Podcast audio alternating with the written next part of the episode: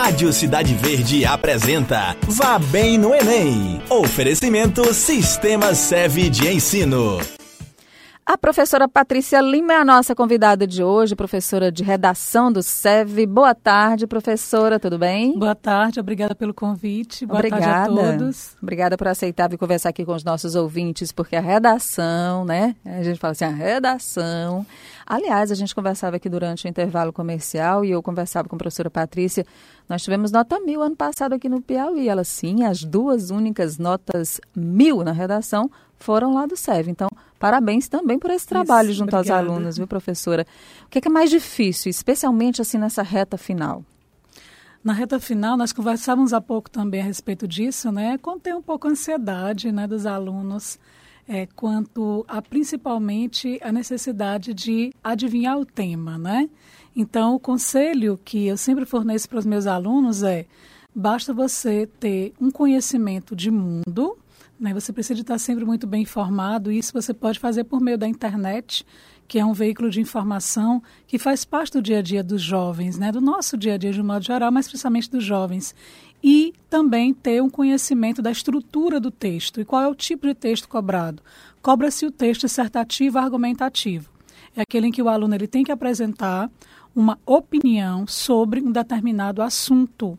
Esses assuntos eles são pautados em eixos temáticos, né? Então, geralmente são conteúdos que estão aí na mídia, em discussão, né, divulgados muito pela, pelos meios de comunicação, em debates, é, também em questões governamentais, e ele ficando bem informado a respeito desses assuntos, estando bem informado a respeito desses assuntos e tendo conhecimento também da estrutura de um texto dissertativo argumentativo, certamente ele vai se dar bem na redação Ou do seja, é aliar conhecimento e técnica. Né? Justamente. Quanto isso. mais técnica e habilidade você tem para fazer o texto na estrutura solicitada, e quanto mais conhecimento você tem sobre o tema abordado, que às vezes são temas muito específicos, assim a senhora, com seus alunos, deve uhum. ficar imaginando aí mil temas que podem ser. Certamente, são muitas as cobrados. possibilidades, né? Uhum. Mas até mesmo o aluno que ele tem um conhecimento acerca da estrutura do texto, né? Ele sabe como apresentar uma tese, por exemplo, né? Preferencialmente lá na introdução, bem específica,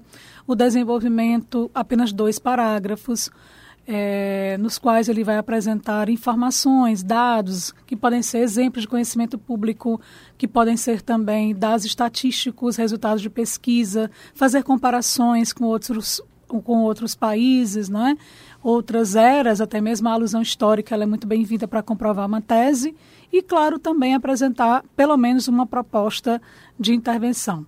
Ele tendo conhecimento dessa estrutura e ele também conhecendo assuntos que são pautados no eixo temático do Enem, e principalmente na, naqueles que não foram ainda cobrados. Por exemplo, a, o eixo temático meio ambiente é uma possibilidade muito forte neste ano, porque a última vez que o Enem cobrou algo no tema da redação relacionado ao meio ambiente foi em 2008. É, foi um tema bem específico voltado para a Amazônia. Né? E discute-se muito a respeito do do resíduo sólido voltado para o plástico.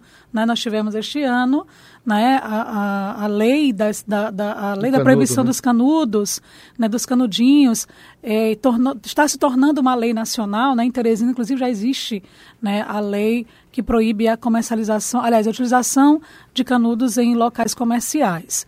Então, uh, o aluno ele tendo conhecimento sobre meio ambiente, caso o tema esteja voltado para resíduos sólidos e resíduos sólidos voltados para o plástico, ele terá condições de também né, emitir uma opinião a respeito disso, Quer uma dizer, tese. Ele se informa sobre um determinado tema e ele pode ser aproveitado justamente em outra né, cobrança. É ter conhecimento acerca dos eixos temáticos, né, que são voltados para o meio ambiente, para a educação, para a cultura, inclusão para também, a né? inclusão né? também. Né? Há pouco nós conversávamos a respeito de uma possibilidade de tema para este ano, que é a inclusão dos autistas. Né? Então, assim, a, a escrever um texto sobre autismo é você escrever sobre a deficiência física de um modo geral, é você escrever que faz parte né, da deficiência física. Muitas pessoas acham que não, mas síndrome de Down, autismo também faz parte da lei de inclusão do deficiente físico. Né? E é, conhecendo um pouco sobre inclusão, escrevendo sobre inclusão, ele apenas irá inserir né, o autismo, né, o autista nessa temática. Professora, para preparar bem um aluno para o Enem, para uma prova de redação, até chegar a esse sonho né, da nota mil, é, justamente a gente fala aqui sobre o conhecimento que deve ser acumulado ao longo dos anos, que o aluno chega no terceiro ano no pré-vestibular, ele já vem com aquela bagagem que vai certamente ajudá-lo muito. Mas no ano de preparação, nos meses que antecedem o Enem, por exemplo, quantas redações são feitas por semana? Se faz redação todo dia? Se faz redação final de semana? Como é que é trabalhado isso com o aluno? O ideal é que o aluno ele produza pelo menos dois textos por semana. E não só produzir, né? ele deve é, é, levar esse texto para um parecer do uhum, professor. Para avaliação, de, né? Se ele não tem um professor específico, né, ele leva para um outro, um outro, uma pessoa que tem um conhecimento melhor a respeito e aí esse texto ele deve passar por uma avaliação e posteriormente a refeitura do texto. Refazer o texto é fundamental.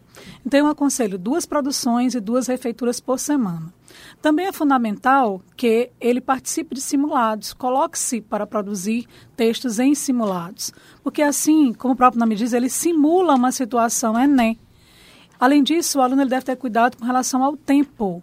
O Enem estipula uma hora para a produção da redação se ele passa, né, se ele demora muito para produzir uma redação, se ele demora mais 30 minutos, ele já retira tempo precioso para responder as demais questões. Qual é o tempo ideal para se dedicar à redação na hora da prova do Enem?